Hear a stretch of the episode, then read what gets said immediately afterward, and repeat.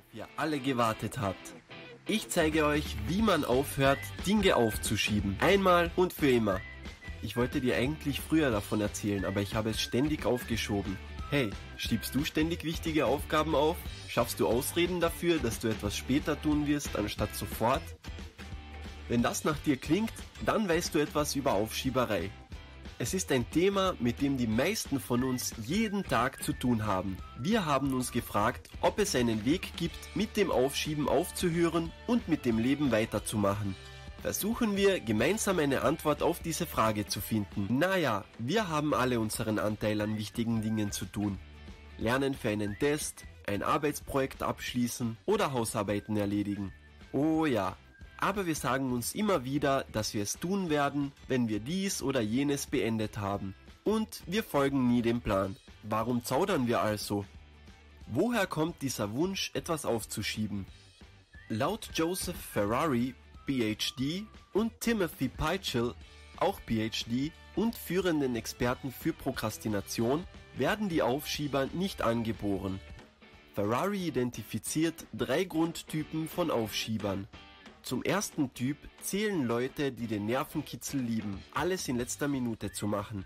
Die zweite Gruppe hat Angst vor Versagen oder Erfolg, da sie Angst vor den Meinungen anderer hat. Und die letzte Gruppe kann keine Entscheidungen treffen oder Verantwortung für Konsequenzen übernehmen, die damit verbunden sind. Also ist die lebenslange Heilung für Aufschieberei nicht so schwer zu finden. Du musst nur herausfinden, in welcher Gruppe du bist und dich mit dem Grund auseinandersetzen, der damit zusammenhängt. Zum Beispiel ist der Grund der Aufschieberei bei Menschen in der zweiten Gruppe ihr geringes Selbstwertgefühl. Wenn sie daran arbeiten, wird es viel einfacher für sie, Dinge zu erledigen.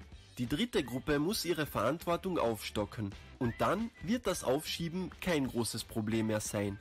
Die einzigen, die es schwierig finden könnten, aus diesem Verschleppungszyklus herauszukommen, gehören der ersten Gruppe an. Sie genießen die Angst und Nervenkitzel, alles in letzter Minute zu tun. Und es ist schwerer, dieses innere Verlangen zu löschen. Einen wunderschönen guten Morgen. Wer hat heute Morgen gut geschlafen? Also ihr dürft nicht singen, aber Hände heben dürft ihr. Sehr gut. Meine Frage, wer hat von euch schon mal Dinge auf den letzten Drücker gemacht? Oh oh, wir machen alles andere. Wir putzen, wir kochen, wir schreiben E-Mails, aber nicht das, was wir eigentlich machen sollten. Ich kenne das. Wer von euch hat schon mal gesagt, äh, mache ich, nur nicht heute? Heute Morgen sagte meine Frau zu mir, hey, unsere Spielzeuge, wo die Batterien drin sind, die müssen ausgetauscht werden, die funktionieren nicht. Was habe ich gesagt? Mache ich, nur nicht. Ich habe noch was dazu gesagt. Mache ich frühestens übermorgen. Also wir kennen das, wir schieben Dinge vor uns her. Und ich habe das Gefühl, die, die wir hier sitzen, wir sind uns in, in der Kirche alle viel, viel ähnlicher, als wir denken. Man denkt ja manchmal, die Menschen in der Kirche sind alle ein bisschen so spooky oder anders. Aber ich glaube, dass wir alle viel mehr, die wir hier sitzen und die ihr zuschaut, viel mehr gemeinsam haben, als wir denken. Dass wir uns alle viel ähnlicher sind. Ich habe ein paar Fragen für euch. Wer von euch lacht gerne? Hand hoch. Sehr gut. Äh, wer hat schon mal eine Fliege getötet? Sehr gut. Wer hat schon die Schule geschwänzt? Hammer. Wer von euch hat schon mal gelogen? Wer hat schon mal ein Telefonat nicht abgehoben, weil er keinen Bock hatte? Da sind wir dabei. Ähm, wer hat sich schon mal mit seinem Partner gestritten? Die Lieben. Wer hat schon mal geweint? Ich sag's euch. Wer geht in die Dusche nackt? Ich sag's euch, wir alle haben viel mehr Ähnlichkeiten, als uns Dinge unterscheiden. Wir sind alle auf dem Weg gemeinsam. Und es geht ja darum, werde zu der besten Version von dir. Was heißt das? Und ich habe mit einigen Leuten gesprochen und dann sagten mir so Leute, oh, dieser Titel, der stresst mich ungemein. Der stresst mich. Das geht immer höher, weiter, schneller. Aber es geht nicht um höher, weiter, schneller. Daran sind viele Menschen in unserer Gesellschaft kaputt gegangen. Wenn wir darüber reden, das Beste, wir geben das Beste, ist unser Wert, dann geht es um was ganz, ganz anderes. Ich möchte euch einen Bibelvers vorlesen aus 2. Korinther 3, Vers 18. Die beste Version von dir selbst bedeutet, und der Geist des Herrn wirkt in uns. sodass wir ihm immer ähnlicher werden und stärker seine Herrlichkeit widerspiegeln. Freunde, der Geist des Herrn, wenn du Jesus kennst, ist in dir. Der ist in dir. Und das Ziel ist für ihn, dass er dich ihm immer ähnlicher macht. Es geht nicht um höher, schneller, weiter. Es gibt jemanden, der dich verändern will in das Ebenbild, was er selber ist. Und das ist Gott selbst, Jesus selbst. Das ist die beste Version von dir selbst werden. Und unsere Werte, was Bernhard eben sagte, wir geben unser Bestes, sollen uns genau dabei helfen, dass wir zu der besten Version von uns selbst werden. Wir haben diesen Wert, wir geben unser Bestes und uns als Kirche ist es wichtig, dass wir bei allem, was wir tun, unser Bestes geben. Das haben wir uns nicht ausgedacht.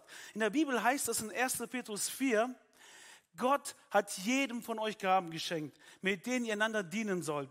Setzt sie gut ein, damit sichtbar wird, wie vielfältig Gottes Gnade ist, wie krass Gott drauf ist, was der alles hat. Setzt diese Gabe ein, dann sieht man das. Wenn sich jemand für andere einsetzt, und das ist der Punkt, dann setzt er sich mit aller Kraft und Energie ein, die Gott ihm gibt. Dann setzt er sich mit aller Kraft und Energie ein, die Gott ihm gibt. Wir geben unser Bestes. Ist keine Spinnerei von irgendwelchen Leuten. Gott selbst sagt, hey, das, was du tust, tu es mit Leidenschaft, mit Herz. Was passiert dann, wenn wir das tun? Dann wird Gott in allem durch Jesus Christus verherrlicht werden.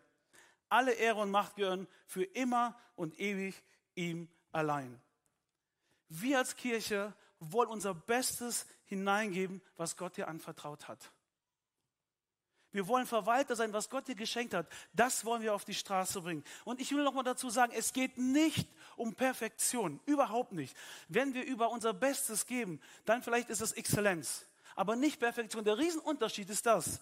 Unser Bestes geben, Exzellenz, baut immer andere Menschen auf. Perfektion reißt immer ein. Warum? Weil Perfektion ist es nie gut genug. Und darum geht es nicht bei, wir geben unser Bestes. Bei unser Bestes geht es darum, dass Gott etwas in dein Leben hineingelegt hast und du gibst es Gott zurück. Und wir wissen, wir wissen, dass Gott mit seinen Ressourcen und allen Möglichkeiten sein Bestes draufhaut und aus dem, was wir machen, was viel Größeres, was viel Schöneres macht. Perfektion wird immer bei dir bleiben.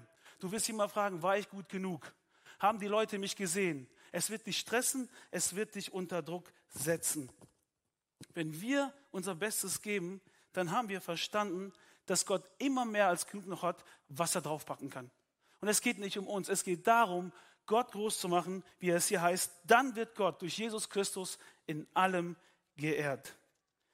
Unser Bestes geben ist eine Herzenshaltung, die wir an den Tag leben wollen. Egal, was wir machen im Gottesdienst, irgendwo anpacken, irgendwo helfen. Wir geben unser Bestes. Wir wollen das mit aller Kraft und Energie tun. Ich weiß nicht, ob ihr das schon mal gehört habt, diesen Satz, kein äh, Schrott für Gott. Kennt ihr das? ich habe das schon oft gehört, Schrott für Gott. Also dieser Gedanke, ja, wenn ich es nicht mehr brauche, und meine Kinder nicht, und meine Frau nicht, dann kann ich es der Kirche geben. Die kann jeden Schrott gebrauchen. Und ich glaube, dass wir in unserem Denken genau anders denken müssen. Das Erste, das Beste für Gott. Seid ihr dabei? Das Erste und Beste für Gott. Warum? Weil Gott selbst sein Erstes und Bestes uns Menschen gegeben hat. Das war sein Sohn Jesus. Das wollen wir als Kirche auch widerspiegeln, wie Gott ist. Deswegen bemühen wir uns, deswegen machen wir uns, deswegen bauen die Leute hier morgens alles auf. Und heute reden wir darüber, fleißig anpacken und damit einen Unterschied bewirken. Ich glaube, dass wir heute drei Dinge äh, verstehen, zum Thema fleißig anpacken. Wie Bernhard sagte, fleißig anpacken ist nicht etwas, das uns angeboren ist. Gestern kam meine Tochter, fünf Jahre alt, nach Hause. So kam die in die Haustür rein. Ich sage, hey Kleine, wieso bist du so schlecht drauf? Ja, weißt du, ich muss immer arbeiten. Ich sage, was denn? Ich muss mit Mama in den Laden gehen, in den Laden und in den Laden gehen. Und dann muss ich noch, sagt die, eine Sache aus dem Auto mit hochbringen. Ich sage, du hast nichts mitgebracht. Ja, weil ich wollte auch nicht anpacken. Ich glaube, die ist, die ist fünf. Und ich glaube, das ist so schon irgendwie in uns drin, dieses Anpacken irgendwie. Ähm, also es gibt natürlich andere Leute, bei denen, wenn die das anhören, dann äh, jetzt geht's los, was machen wir?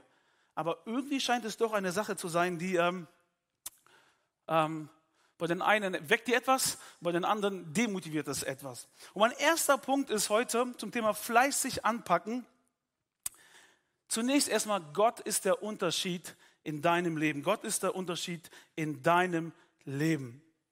Als Kirche ist es unsere Leidenschaft, dass Menschen Gott kennenlernen, befreit leben und einen positiven Einfluss in der Gesellschaft haben. Das ist unsere Vision. Dafür gibt es uns. Und das Zweite ist, und ich möchte heute mit einem Missverständnis aufhören, weil es gibt immer wieder Menschen, die sagen, ja, Gott hat zu mir nicht geredet, ich weiß, ich packe nicht an.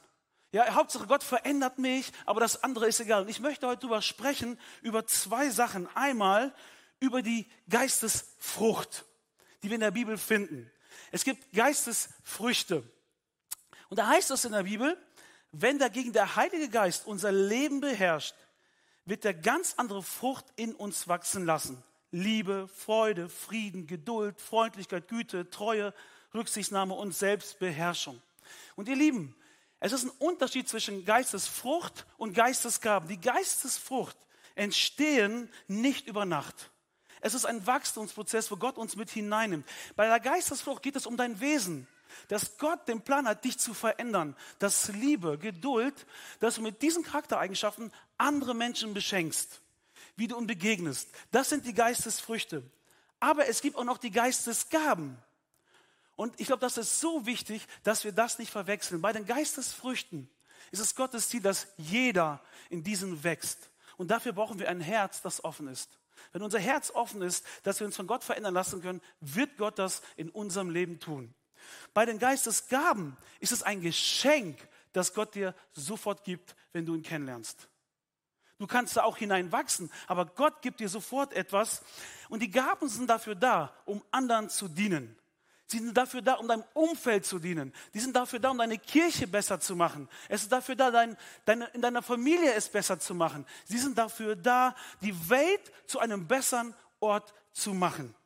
In 1. Korinther 12, Vers 7, da heißt es, wie auch immer sich die Gaben des Geistes bei jedem von euch zeigen, sie sollen der ganzen Kirche nutzen. Oder Römer 12. Gott ist gnädig und hat uns unterschiedliche Gaben geschenkt so wie eure Körper viele Teile und jeder Körperteil seine besondere Funktion hat, so verhält sich das auch mit der Kirche. Wir sind alle Teil seines einen Leibes und jeder von uns hat eine andere Aufgabe zu erfüllen. Und da wir alle in Jesus ein Leib sind, gehören wir zueinander und jeder Einzelne ist auf den anderen angewiesen. Bei den Früchten des Geistes, die möchte Gott bei uns allen gleich bewirken. Bei den Gaben des Geistes hat jeder eine andere. Und da geht es, glaube ich, los, dass man anfängt und sagt, ja, das ist wichtiger, das ist besonders. Darum geht es nicht. Es geht nicht, welche wichtiger ist, welche nicht. Die Früchte verändern dein Wesen, dein Charakter. Mit deinen Gaben veränderst du die Welt, in denen, wo du den Menschen dienst. Und ich glaube, das ist so wichtig, dass wir diese beiden Sachen im Gleichgewicht halten und nicht darüber reden, Hauptsache Gott verändert mich und vielleicht packe ich irgendwann mal an, sondern das gehört zusammen. Gott verändert dich von innen und er möchte mit der Gabe, die er dir geschenkt hat, die Welt verändern, in der du lebst. Und Gott macht diesen riesen Unterschied. Fleißig anpacken, Gott macht den Unterschied, er verändert dich und legt Gaben in dein Leben. Das ist ein Riesenunterschied. Wenn du Gott kennenlernst, wenn du anfängst an Jesus zu glauben, dich dafür entscheidest, fängt etwas in dir an, was ganz Neues. Das zweite ist, was ich dir sagen möchte, fleißig anpacken. Gott war der Unterschied, jetzt bist du der Unterschied. Du bist der Unterschied in dieser Welt. Viele Menschen schrecken zurück, irgendwo auch in der Kirche mit anzupacken, weil sie sich nichts zutrauen, weil sie ähm, nicht wissen, was sie können. Deswegen machen wir diesen Abend Potenzial entdecken. Aber es ist wie so eine Angst. Man schaut auf andere und sagt, nee, besser nicht, ich mache besser nichts. Wenn ich sehe, was da gemacht wird, boah, ich bleibe lieber in der Reihe sitzen und pack nicht an. Ich bin einfach Teil, ich schaue zu. Aber Gott möchte, dass du deine PS voll auf die Straße bringst. Bernhard sein GTI, voll auf die Straße. Der Bernhard ist ein 1A-Autofahrer. Ich kann euch sagen, der hat seine PS auf die Straße gebracht, wie kein anderer fast in meinem Leben. Eine Story dazu. Ich fahre mit dem Bernhard einkaufen und seine Mutter sitzt im Auto. Seine Mutter. Wir waren immer nachmittags zusammen und dann fällt ihm ein, dass er auf dem falschen Weg ist. Ja, also er muss wenden. Wie wendet ihr? Ihr bremst, guckt, dreht. Bei Bernhard war das anders. Der gibt Gas, volle Pulle, schlägt ein und zieht die Handbremse. 180 Grad auf der Straße, wumm und zurück. Ich kann euch sagen, die Mutter hat einen Schock gekriegt. Die, hat, die war schockiert. Und wir haben uns kaputt gelacht als Freunde. Wir saßen hinter im Auto, wir kannten das ja nicht anders von ihm. Gott will, dass du deine PS auf die Straße bringst, dass es Menschen dient. Und in der Bibel gibt es zwei Leute, die ich heute, wo ich euch heute kurz mit reinnehmen möchte in die Story. Da war einmal der König David. Das war interessant. Gott beauftragt Samuel, einen Propheten, dass er einen neuen König salben soll, weil der alte König Saul, äh, seine Zeit war rum, es lief nicht so gut.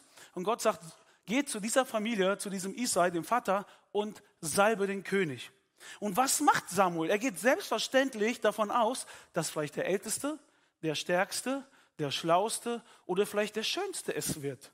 Und er reiht alle seine Söhne auf und dann sagt Gott etwas zu Samuel. Lass dich nicht davon beeindrucken, dass er groß und staatlich ist. Der Große, er ist nicht der Erwählte. Ich urteile anders als die Menschen. Ein Mensch sieht, was vor Augen ist, aber ich sehe ins Herz. Unser Gott sieht Dinge, die wir manchmal nicht wahrnehmen und die andere Menschen nicht wahrnehmen. Und ich will dir einfach Mut machen, dass Gott in dir immer viel mehr sieht, als du es tust. Und das wollen wir auch als Kirche. Deswegen haben wir unser Fürloge. Wir wollen viel mehr sehen, als du es gerade tust. Er sieht Potenzial, er sieht Gaben, er sieht Stärken, die wir manchmal selber nicht in uns sehen. Er schaut hinter unsere Fehler, hinter unsere Fassade was, und guckt, was in uns steckt. Darum lohnt sich das immer zu gucken, was Gott zu dir sagt. David kam nachher vom Feld und alle in der Familie dachten, das darf doch nicht wahr sein, doch nicht der. Und er war nachher der König. Keiner hat ihn gesehen, nur Gott. Hey, wenn wir fleißig anpacken, du machst den Unterschied. In dich hat Gott schon so viele Dinge reingelegt und er möchte das auf die Straße bringen. Die zweite Story von Gideon. Ein Mann, ähm, ein Engel begegnet ihm eine Klassituation und Gideon hat sich versteckt. Das Volk Israel wurde ständig von anderen Völkern ausgeraubt und die mussten sich verstecken immer wieder. Und in dieser Situation kommt ein Engel zu Gideon und sagt zu ihm, Gott mit dir, du tapferer Krieger. Ich weiß nicht, vermutlich hat Gideon gedacht, da macht jemand einen Witz.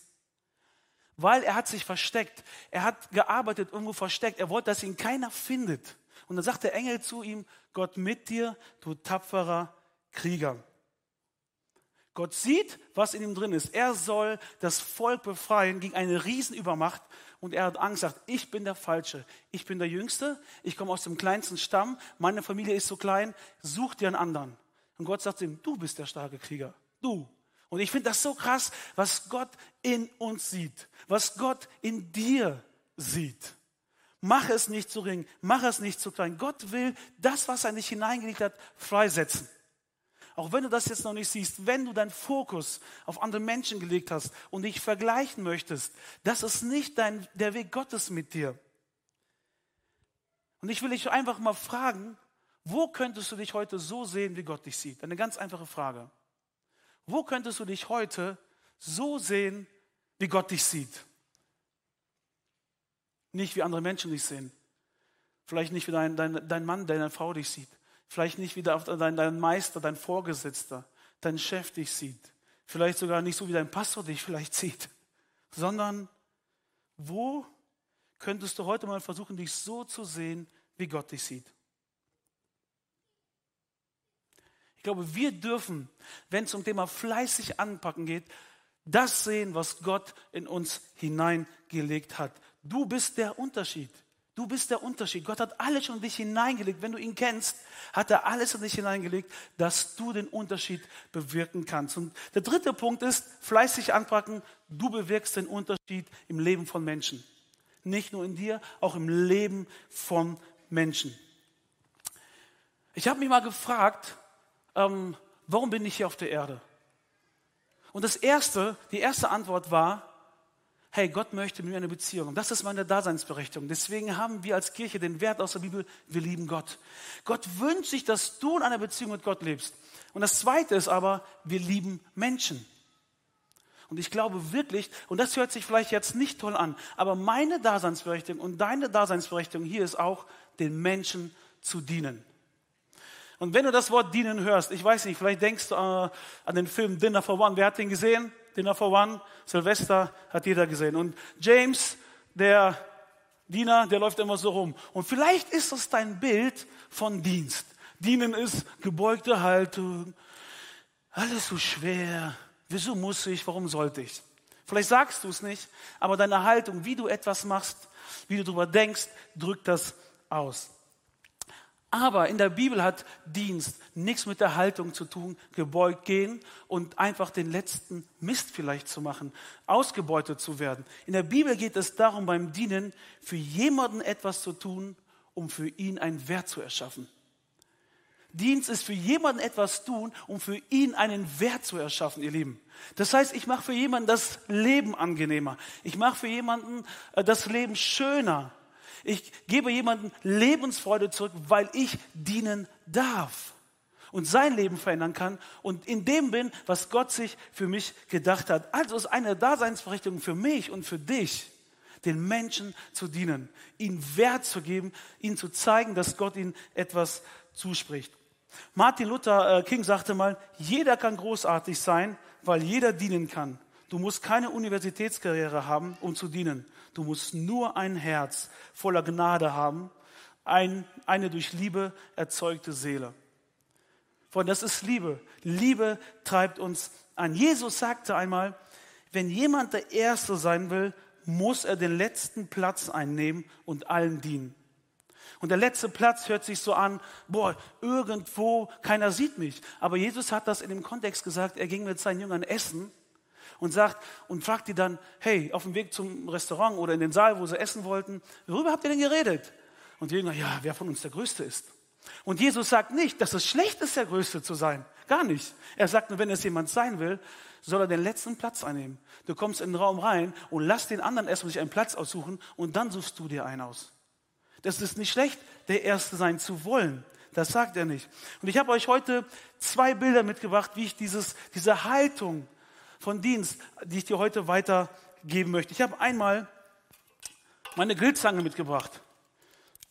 Das ist ein Symbol für Dienst. Und ich möchte dir eine Story vorlesen aus der Bibel, Johannes 21. Dann sage ich kurz, was da passiert ist. Als die Jünger ausstiegen und an, an Land gingen, sahen sie ein Kohlenfeuer brennen, auf dem Fisch gebraten wurde. Dazu gab es Brot. Kommt her und frühstückt, sagte Jesus. Was ist passiert? Eigentlich eine richtig krasse Story. Jesus ist gestorben, dann ist er auferstanden, die Jünger gehen wieder alle weg in den alten Job und dann kommen die zurück und was sehen sie? Jesus sitzt und grillt für seine Jünger. Ich weiß nicht, wie man Fisch grillt, ich habe immer die Zange jetzt genommen, sehr wahrscheinlich aufspießen oder keine Ahnung. Er grillt auf jeden Fall für seine Jünger. Und wisst ihr was? Jeder hätte doch gedacht, Jesus, Jetzt, du bist bald weg. Du musst Wort der Weisheit weitergeben. Du musst Offenbarung geben. Lehr sie doch einfach. Warum grillst du für sie? Ganz einfach, weil sie Hunger hatten. Ganz einfach. Die brauchten in dem Augenblick keine Weisheiten, keine Theologie, irgendwas. Sie hatten einfach Hunger, nachdem sie nachts gegrillt haben, äh, gefischt haben. Fleißig anpacken, zu gucken, was ist das Bedürfnis der Menschen um mich herum. Ich kann nicht jedem dienen. Aber das, wo Gott mir das zeigt, kann ich einfach anpacken. Und darum, das steht nicht dabei, dass wir uns nicht wichtig nehmen sollen als Diener, sondern dass wir den anderen wichtiger nehmen als uns. Darum geht es, wenn wir anpacken. Und das zweite Bild ist ein Handtuch. Ein Handtuch. In Johannes 12, äh, da geht es darum, dass Jesus in der Story seinen Jüngern die Füße wäscht. Und ich weiß nicht, wie unangenehm dir das gerade ist, jemandem die Füße zu waschen. Aber darum geht es auch gar nicht. Das ist ein so starkes Bild, den Menschen, mit denen wir zu tun haben, zu dienen. Es ist ein Symbol für eine dienende Haltung. Ich glaube, jeder von uns, jeder von uns hat ein Handtuch bekommen. Und jeder von uns trifft die Entscheidung, ob wir das Handtuch schön falten und so sauber wieder ins Regal legen. Oder ob wir am Ende unseres Lebens das Handtuch voller Löcher sind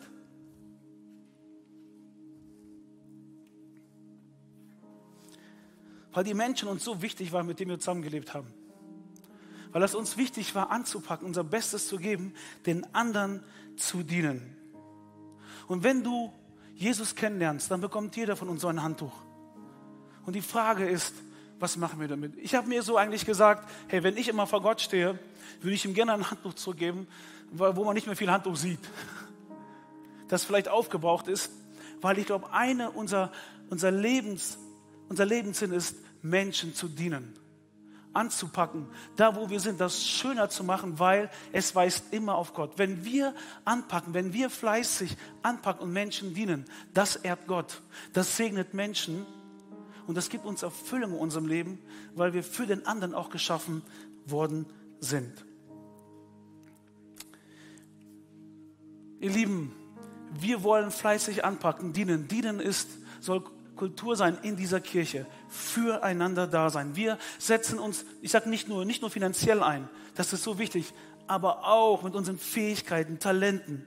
Wir glauben, dass jeder von Gott etwas bekommen hat, womit er anderen Menschen dienen kann.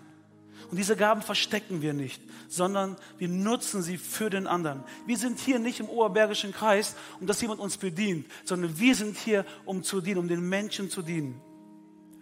Und was auch wichtig ist, die wichtigsten Menschen, einer der wichtigsten Menschen, die, denen wir dienen, die sind noch gar nicht hier. Wir wollen, dass jeder auf irgendeine Weise Gott kennenlernt. Und wir haben in der Kirche so viele Möglichkeiten, wo du anpacken kannst. Hinten an der Connect Lounge werden nachher die Lokalpastoren einfach ausstehen. Vielleicht sagst du jetzt, hey, ich würde gern irgendwo wirklich anpacken. Und vielleicht überspringst du die Hürde von Angst und Unsicherheit und sagst, ich fange einfach mal an. Ich, blick, ich wende meinen Fokus mal von dem weg, was nur mich interessiert, sondern was brauchen die Menschen, wo ich bin. Und wir haben viele Teams, allein diesen, an diesem Sonntag hier, da ist die Connect äh, Lounge, die Welcome, Gebet, Aufbau, Tontechnik, Lichttechnik, Präsentation. An der Connect Lounge sind Leute, die dir helfen werden, vielleicht den ersten Platz zu finden, wo du fleißig anpacken kannst. Und ich will, ähm, vielleicht steht einfach mal auf. Steht einfach mal alle auf. Ich möchte euch einfach, dass du ja zwischen dir und Gott dass du wie so ein Handtuch in deiner Hand hältst. Dass du ein Handtuch jetzt in der Hand hältst und sagst, boah, was mache ich mit diesem Handtuch, was Gott mir anvertraut hat? Dass Gott mir meine Hände gelegt hat. Das eigentlich gedacht war, um anderen die Füße zu waschen. Vielleicht die Tränen abzuwischen, vielleicht einfach nur sauber zu machen oder vielleicht so eine Grillzange einem anderen das Leben einfacher zu machen besser zu machen, damit er gerne wieder in diesem Leben, das Gott ihm geschenkt hat, auch lebt und es auch genießt. Und schließt einfach mal die Augen. Ich möchte uns heute einfach mal aufrufen, dass du neu diese Entscheidung treffen darfst. Hey, ich will fleißig anpacken. Das ist meine Entscheidung, das, was Gott mir gegeben hat, zurückzugeben. Und wir müssen uns nicht gegenseitig anschauen, aber ich will einfach mal, dass du jetzt deine Hand hebst, wenn das deine Entscheidung ist, wieder neu oder auch weiter zu sagen, ich will fleißig anfangen, ich will Teil davon sein. Heb deine Hand einfach hoch. Heb deine Hand einfach hoch. Ihr Lieben, und ich sehe das ja von vorne und ich finde es Hammer. So viele Hände oben. So viele. Und ich möchte jetzt für euch beten. Vater im Himmel, du siehst jedes Herz das in seiner, diese Entscheidung getroffen hat, fleißig anzupacken. Es geht nicht darum, einfach nur fleißig, sondern du hast etwas hineingelegt ins Leben von uns, womit wir anderen Menschen dienen dürfen. Und ich danke dir, dass durch diese Menschen, die jetzt die Hand gehoben haben, die Ewigkeit von anderen Menschen auf immer verändert wird. Weil durch diesen Dienst, durch das, was sie tun, werden sie das Herz erreichen und wirst du das Herz der Menschen erreichen. Herr, ich segne euch mit der Kraft von Gott, dass ihr immer wieder euch bewusst macht, wer euch die Kraft gibt, anderen Menschen zu dienen. Amen.